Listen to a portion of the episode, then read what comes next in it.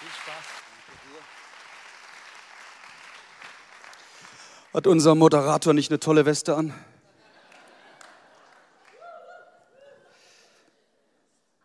Ja, so samstagsabends sind wir dann immer WhatsApp in Kontakt und dann tauschen wir uns ein, aus. Was zieht er an, was ich? Weiße Turnschuhe, schwarze Sneakers, wie auch immer. Na, natürlich nicht. Es, es begab sich so und wir haben es heute Morgen entdeckt. Sieht gut aus. Als ich gestern das erste Mal ähm, auf mein Handy geschaut habe, und zwar zu Beginn der Halbzeitpause VfB gegen Dortmund, stellte ich ernüchternd fest, nix Halleluja, da lagen wir 0-2 hinten und ein Mann weniger. Und ich hatte mich auf eine dicke Packung eingestellt. Und dann äh, habe ich auch nicht mehr große Lust gehabt, die Ergebnisse zu verfolgen, bis zur äh, 90. Minute. Und dann stellte ich fest, wow, es, es steht ja 2 zu 2. Aber die Freude währte nicht, ich war im Live-Ticker, währte nicht lange, dann plötzlich kippte es rum. 3-2 für Dortmund. Ah, so knapp dran gewesen. Und dann haben wir ein Telefongespräch gehabt und in dieser Minute springt der Live-Ticker auf 3-3. Leute, das war ein ganz wichtiger Punkt für meinen VfB Stuttgart. Ah, freut euch bitte ein bisschen mit. Das war schon ganz arg schön. Und heute sind wir alle für Freiburg, oder?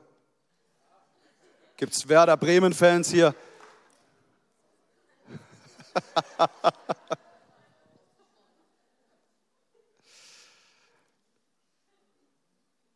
Eigentlich sollte unsere Predigtserie sein Herz für mich an Ostern zu Ende gehen.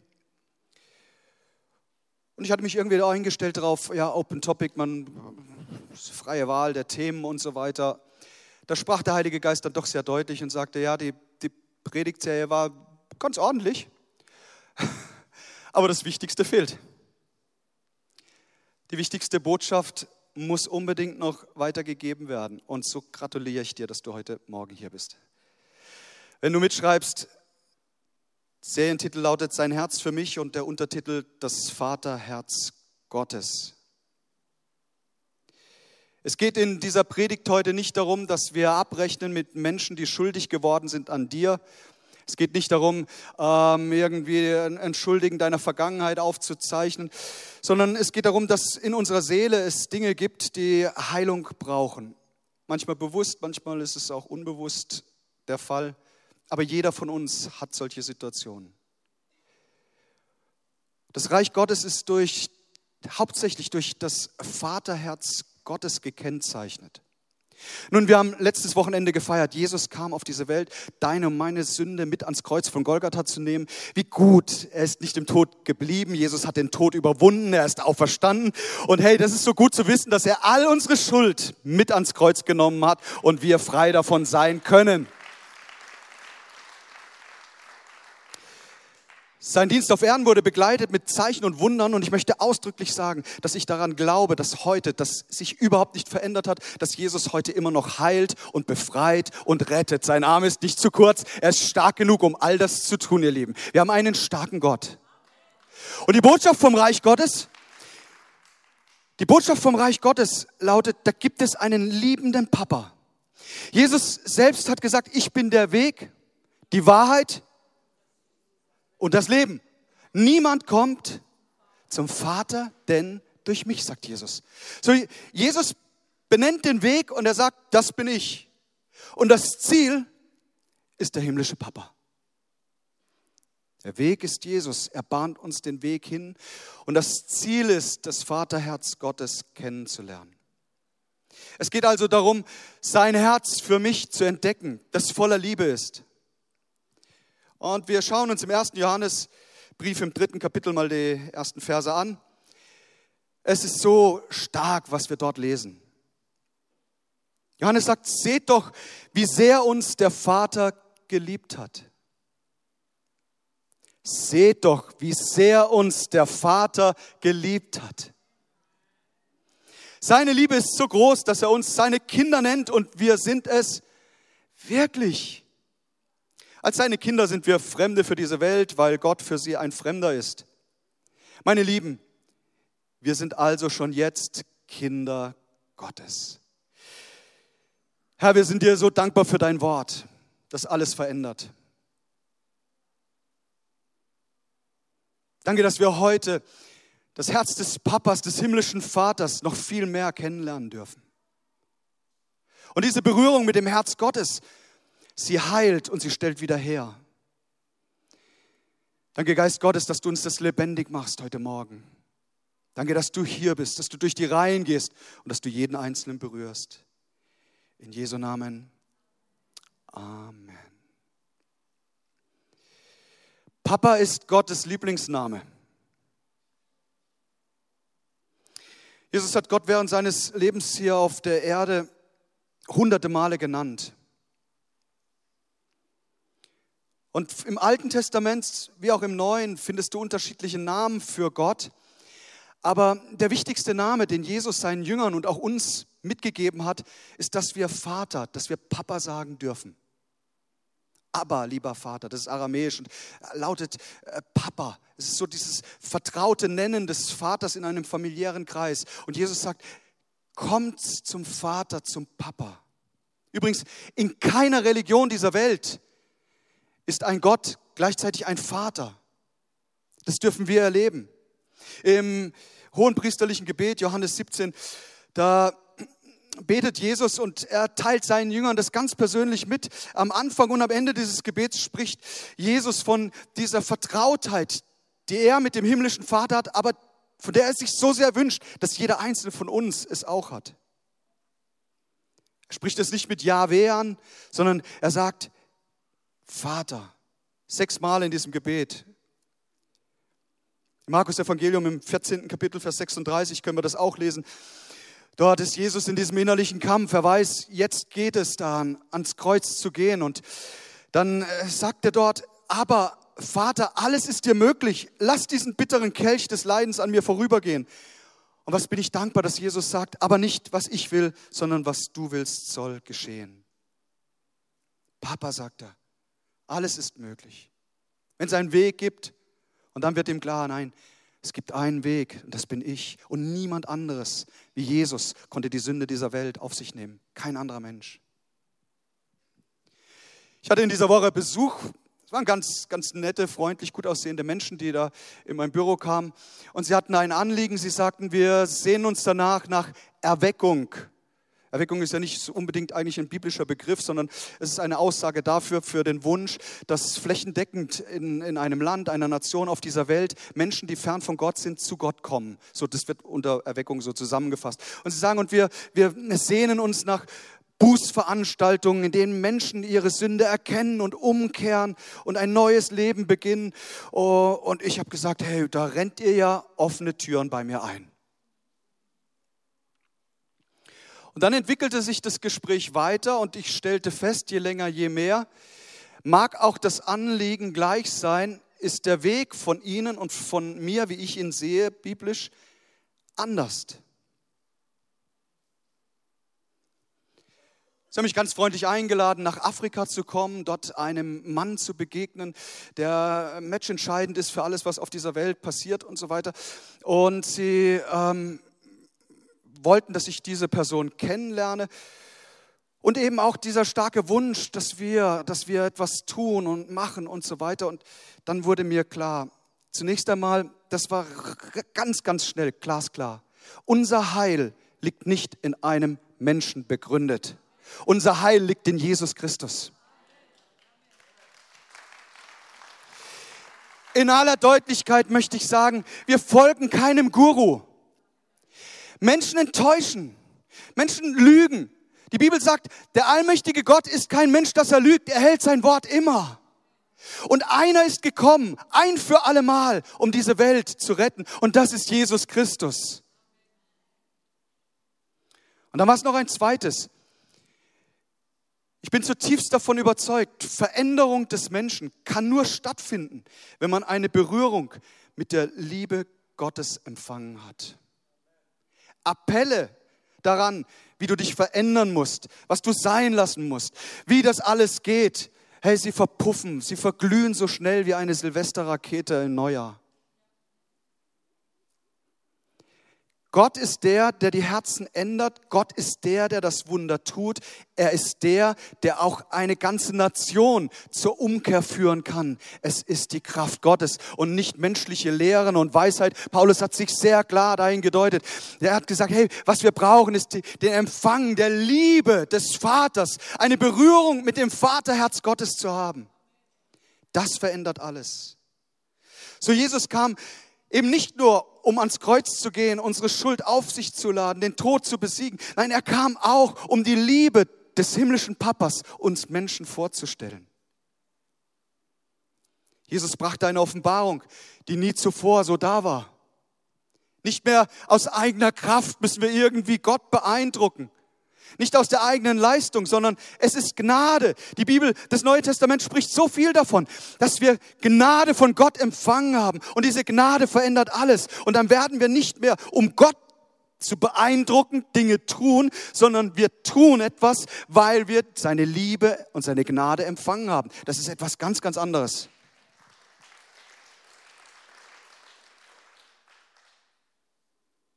Mir ist sehr klar geworden in der Vorbereitung Gottlosigkeit ist immer Vaterlosigkeit. Was denkst du, wenn du das Wort Vater hörst?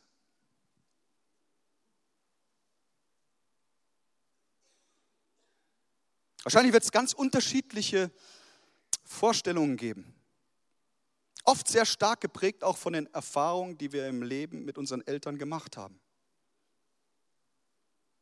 Ich stelle fest, Kinder, die oft ihren Papa vermisst haben, weil er busy, busy, busy war und so weiter, können manchmal in diese Vorstellung kommen, naja, Gott ist, muss auch so viel beschäftigt sein und schwer zu erreichen. Vielleicht haben Menschen unter uns auch unter Gewalt gelitten im Elternhaus. Und es mag sich der Gedanke ausbreiten, oh, Gott ist so ein alter Mann im Himmel mit Rauschebart, der nur wartet, dass wir einen Fehler machen, um dann uns eine auf die Rübe zu geben. Kann sein, dass so eine Vorstellung da ist. Vaterlosigkeit ist Gottlosigkeit. Nikola hat am äh, Kasamstag ein herausragendes Wort zum Wochenende im Badischen Tagblatt geschrieben. Wer das abonniert hat, äh, wird es gelesen haben. Äh, also ich, ich habe mich richtig gefreut darüber, dass die klare Botschaft der Auferstehung in aller Deutlichkeit, ohne Zweifel mal in, in, in die Zeitung kam. Hm.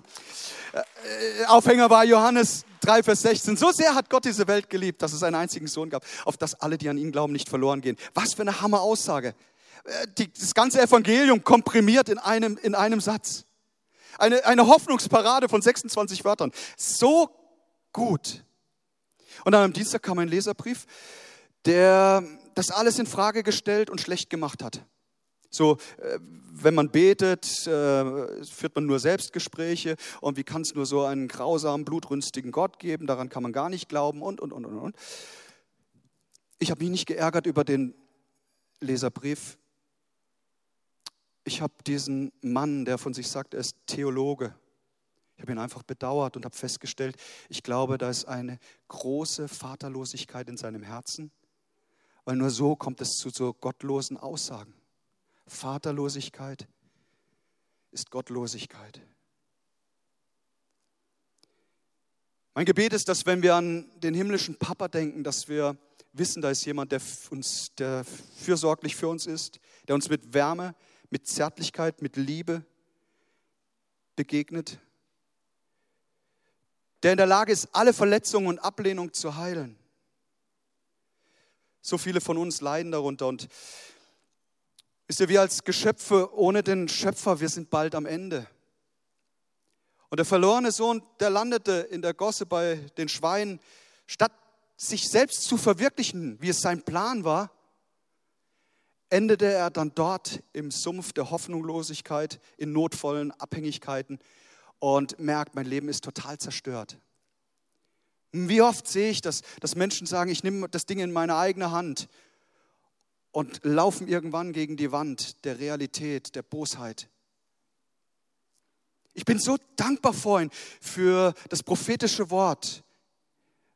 Vielleicht sind Sie heute das erste Mal hier und denken, oh, haben die sich hier abgesprochen, was da stattfindet? Nein, die Geschichte vom verlorenen Sohn habe ich schon um 9 Uhr angesprochen. Und ich bin dankbar für die Ergänzung. Da ist dieser ältere Sohn im Haus des Vaters, hat alles und ist sich seiner Identität als Kind nicht bewusst. Warum? Weil er das Vaterherz nicht erkannt hat. Und egal wie lange du mit Gott schon unterwegs bist, ich glaube, dass er heute darum wirbt, dass du sein Herz, das voller Liebe ist, erkennst. Identität bekommst, indem du verstehst, Gott sagt, ihr seid meine Kinder, ich bin absolut in euch verliebt. Also, jemand sagte mal, wenn Gott einen Geldbeutel hätte. Naja, das Bild hinkt ja sowieso, weil äh, Gott gehört alles Gold und Silber dieser Welt, sagt die Bibel. Das passt gar nicht in den Geldbeutel rein, aber sei es drum. Wenn er einen Geldbeutel hätte, dein Passfoto wäre drin.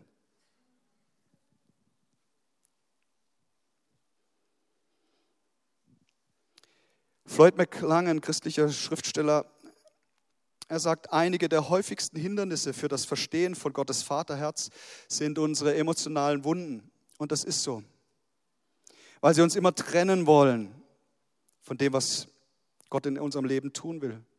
Und wenn dir Bestätigung und Annahme fehlt, dann, dann kommt es zur Ablehnung im Herzen und du wirst auch andere Menschen ablehnen. Verletzte Seelen verletzen immer andere. Woran merkst du, dass da eine Wunde in deinem Leben ist? Nun, wenn du in Situationen, die eigentlich gar nicht so spektakulär sind, wenn du da plötzlich so unglaublich emotional reagierst, wenn du hochgehst wie ein Vulkan. Und Leute, ich weiß, von was ich spreche. Ich bin eigentlich ein friedliebender Typ, oder?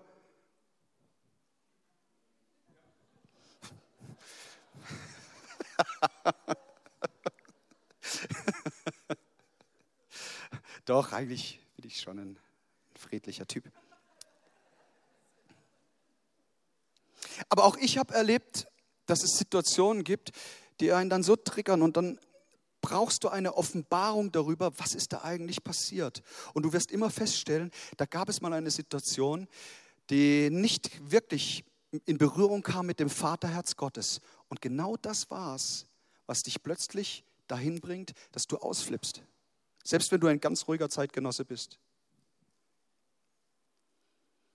Es ist so schwer, andere Menschen zu lieben, wenn man das Vaterherz Gottes nicht erkannt hat.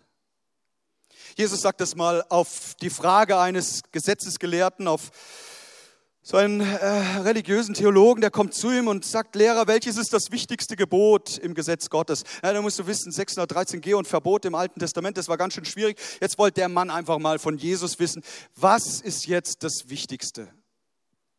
Und dann kommt die Antwort von Jesus und er dampft diese vielen hunderte von Geboten, er dampft sie ein und bringt es ganz schlicht auf diesen Punkt.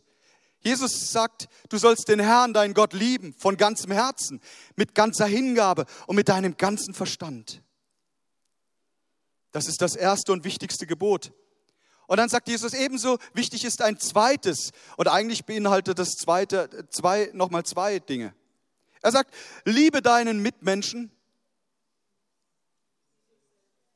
wie dich selbst. Liebe deinen Mitmenschen wie dich selbst. Alle anderen Gebote und alle Forderungen der Propheten sind in diesen beiden Geboten enthalten. Ist es nicht so, dass uns das oft so schwer fällt, uns selbst zu lieben? Und die Ursache ist klar, weil jeder von uns mal mit anderen Leuten in Berührung kam, konfrontiert wurden, die irgendwas an dir auszusetzen haben. Zu groß, zu klein, zu dick, zu dünn, zu alt, zu jung, äh, was auch immer. Es gibt ja so Menschen, die haben auch immer an irgendwas rumzunörgeln und rumzumeckern. Und wahrscheinlich geht es dir wie mir, dass du auch mal mit so jemandem zusammengetroffen bist. Und ich möchte dir heute sagen, Gott ist so ganz anders, weil sein Vaterherz ist voller Liebe. Und er sagt, hey, ich liebe dich. Ich bin so dankbar, dass er nicht kommt mit all den Hunderten von Forderungen. Und auch in meinem Leben, weißt du, ich, ich kenne mich selbst ja am allerbesten. Und ich weiß, da gibt es einiges, das braucht Korrektur.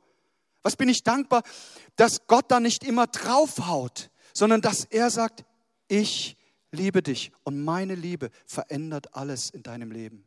Seine Liebe macht verbogene Charakter wieder heil, bringt Wiederherstellung in Beziehungen, macht uns liebensfähig mit anderen Menschen, nimmt Unsicherheit hinweg oder diesen Kontrollgeist, alles kontrollieren zu wollen.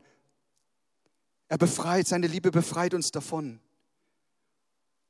Den Ehepartner sich so, so hinzumodellieren, hinzubiegen, wie man das vielleicht gut findet beim anderen. Hey, ich gebe dir einen ganz heißen Tipp. Wenn du verheiratet bist, sprich mit Gott über deinen Ehepartner und segne ihn und sprich Gutes aus. Und dann werden sich die Dinge zum sehr, sehr Schönen verändern. Ohne eine Begegnung mit dem Vaterherz Gottes wird sich Neid und Eifersucht in unser Leben einschleichen können. Dann wird es leicht sein, über andere zu tratschen, über andere zu richten, herzuziehen. Das Vaterherz ist ganz anders. Es zeigt uns den anderen Menschen, wie er ihn liebt. Wenn du das Vaterherz Gottes verletzen willst, dann zieh her über seine Kinder.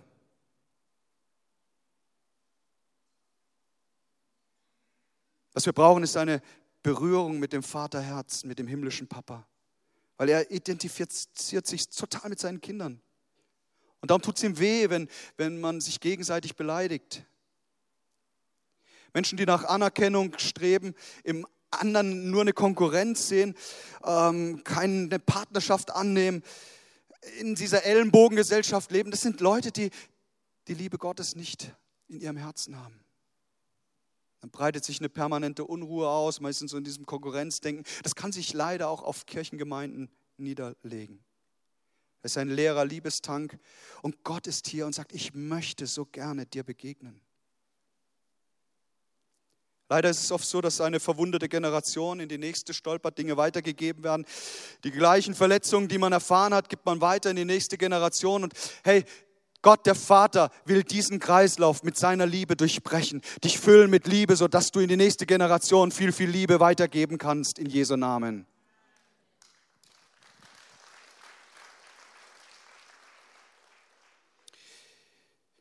Wir müssen das Vaterherz erkennen, ihr Lieben.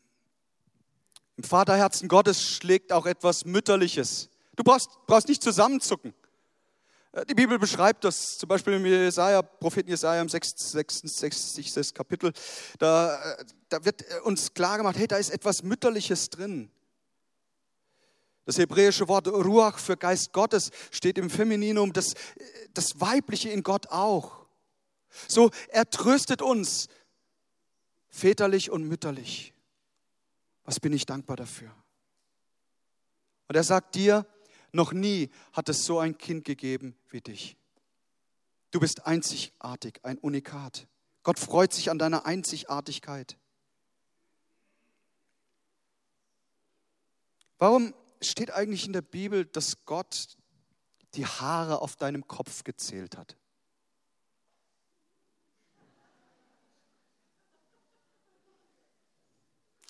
Weil Gott sich für abstrakte Mathematik interessiert? Weil er irgend so ein Nerd ist, der, der halt Statistiken liebt. Nein, weil er an jeder Einzelheit deines Lebens interessiert ist. Und keine der Verletzungen deines Lebens in der Vergangenheit ging an ihm vorbei. Er hat alles gesehen und das Bewusste und das Unbewusste in deinem Seelenleben will er zur Heilung bringen. Dazu braucht es eine Offenbarung. Nicole und ich waren ganz frisch verheiratet. Das liegt jetzt ähm, bald 30 Jahre zurück. Wir sind eingezogen in der Nähe von Stuttgart in unsere erste Wohnung, wunderschöne Dachwohnung. Und ähm, für uns beide war es die allererste Erfahrung, äh, mit einem anderen Menschen so eng das Leben zu teilen. Und dann weiß ich noch genau, an, an, wir saßen da an, einer, an einem Abend am Tisch und das Radio spielte ein Lied. Könnt ihr es hören? Ja, My Girl von The Temptations. Ach, das war schön. Das hat so richtig zu diesem romantischen Abend gepasst. Und dann schaue ich meine Nicole an und es fließen ihr die Tränen über die Wange. Und ich dachte bei mir selbst, Mist, was hast du jetzt verbockt? Was, ist, was hast du jetzt nur wieder verbockt? Und dann habe ich das getan, was jeder Mann tun sollte, wenn seine kostbare Lady weint. Ich bin aufgestanden und habe sie in den Arm genommen. Habe gesagt, hat es was mit mir zu tun? Und sie sagt nein. Also ich, aber was ist es dann? Keine Ahnung. Ich habe einfach jetzt weinen müssen. Die Wochen gingen ins Land. Sie hat nicht mehr geweint, sondern hatte viel Grund zum Lachen und ich habe mir auch alle Mühe gegeben. Da saßen wir zusammen und haben einen Film angeschaut, der heißt Der Vater der Braut. Das ist schon ein uraltes Ding, wie ihr merkt. Und da geht es in einer Szene darum, dass ähm, der Papa Abschied nimmt von seinem Mädel, weil sie ja jetzt heiratet, das Haus verlässt und sie spielen da Basketball miteinander und unterhalten sich. Und während dieser Szene kommt so, My Girl, My Girl, eben dieses Lied. Und dann wurde uns plötzlich etwas klar. Es war wie wenn das Licht angeht. Ah, die Situation vor ein paar Wochen, da war etwas in der Seele drin, was gar nicht mehr bewusst war. So, der Gedanke von Nicole, oh, ich verlasse mein Elternhaus, wenn ich heirate und, und, und Papa oh, bleibt zurück und, und so. Und dann. Und weißt du, wir werden uns gleich eine Zeit nehmen und mein Gebet ist, dass Gott Dinge offenbar macht in deinem Herzen. Durch seine Liebe. Dass da, wo du eine Verletzung in der Vergangenheit, vielleicht liegt sie schon lange, lange zurück, aber du merkst in bestimmten Situationen, hey, du flippst einfach aus oder es, äh, es tut dir so weh und da ist noch Ablehnung da, dass Gott das einfach heilt, dass er heute das tut, was nur er tun kann. Und das tut er, indem wir eine Offenbarung seines Vaters Herzen haben. Paulus hatte diese Offenbarung. Weißt du, der Mann hat, hat ganz schön viel Schuld auf sich geladen. Und dann bekommt er die Offenbarung vom himmlischen Papa. Der beschreibt es im Epheserbrief im dritten Kapitel, im 14. Vers. Er sagt, aufgrund dieser Offenbarung, deshalb beuge ich meine Knie vor dem Vater, von dem jede Vaterschaft in den Himmeln und auf Erden benannt wird. So er sagt, jede Vaterschaft im Himmel und auf Erden leitet ihren Namen vom himmlischen Papa ab. Gott denkt beständig mit liebevollen Gedanken an dich.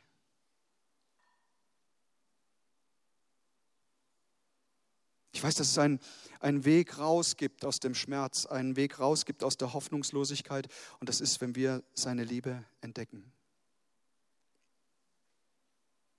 Wenn wir eine Begegnung haben mit dem Vaterherz Gottes, dann geschieht dieses, dieses Wunder.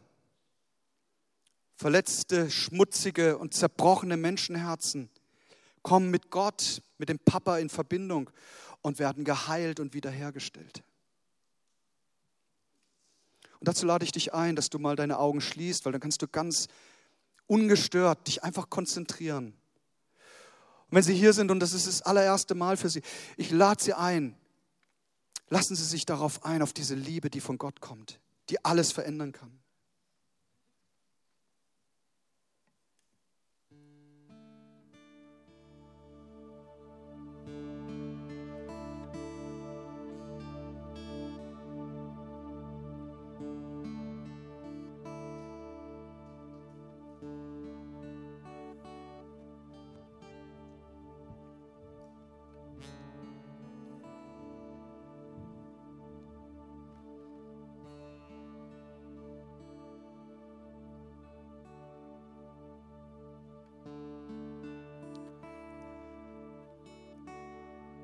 Liebe des himmlischen Papas begegnet deinen Hemmungen und deinen Komplexen, all den negativen Worten, die ausgesprochen wurden.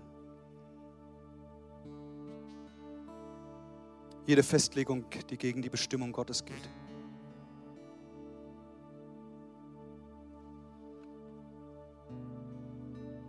Da, wo du Missbrauch erlebt hast, in deiner Seele, in deinem Körper,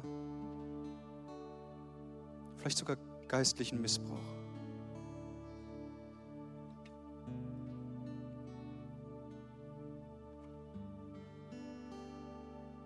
Die Liebe des Papas begegnet den Herzen, die unter Gewalt leiden oder das vielleicht auch in ihrer Kindheit erfahren haben, wo du so hart bestraft worden bist, dass, du, dass da was zerbrochen wurde in deiner Seele.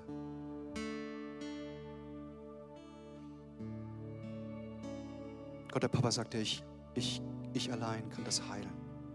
Ich bin der, der Wiederherstellung bringt. Da, wo du vernachlässigt wurdest,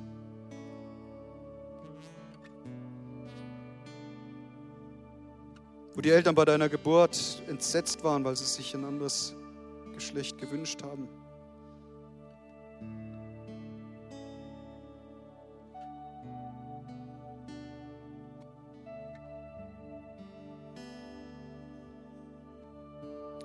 Wenn du dich fühlst heute Morgen wie dieser verlorene Sohn, der sich dann bei den Schweinen wiedergefunden hat, wenn so viel zerbrochen ist in deiner Vergangenheit, in deiner Ehe, in deiner Familie, der himmlische Papa lädt dich ein, umzukehren, heute zu sagen, ich, ich gehe wieder in das Haus des himmlischen Papas.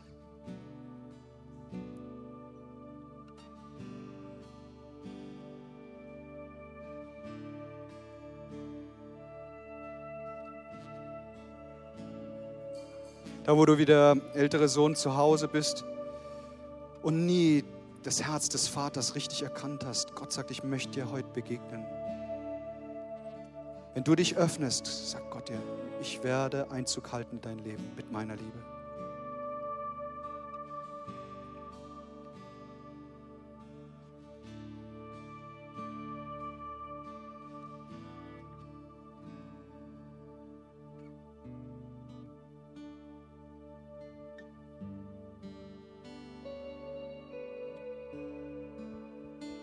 Während der Geist Gottes das Verborgene offenbar macht und Heilung bringt, Wiederherstellung stattfindet, das Zerbrochene wieder heilt, unsere Augen geschlossen sind, du einfach in der, in der Gegenwart Gottes jetzt auch bist, möchte ich eine Frage stellen die richtet sich an die Menschen unter uns, die hier sind und sagen, ich brauche Vergebung meiner Schuld, das weiß ich. Und wenn es einen Gott gibt, dann möchte ich ihn einladen, dass er in mein Leben kommt. Und wenn Sie heute Morgen sagen, Markus, bete doch für mich, ich möchte ein neues Leben beginnen mit Gott. Ich weiß, dass ich seine, seine Hilfe, seine Rettung brauche. Wenn Sie das betrifft, ich würde mich so freuen, wenn Sie Ihre Hand dem Himmel entgegenstrecken, damit ein Signal setzen und sagen, Jesus, ich lade dich ein, in mein Leben zu kommen. Wo immer heute Morgen Menschen sind, auch oben auf, auf der Galerie, die sagen, ich brauche die Rettung von Jesus, dann lade ich sie ein, ihre Hand zum Zeichen Jesus Christus entgegenzustrecken und damit zu signalisieren, Jesus, ich komme heute zu dir. Mein Leben soll dir gehören. Vielen Dank. Schau hier auf der rechten Seite. Dankeschön, Dankeschön. Ganz hinten, vielen Dank. Dankeschön auch dort. Komm, lass uns zusammen aufstehen.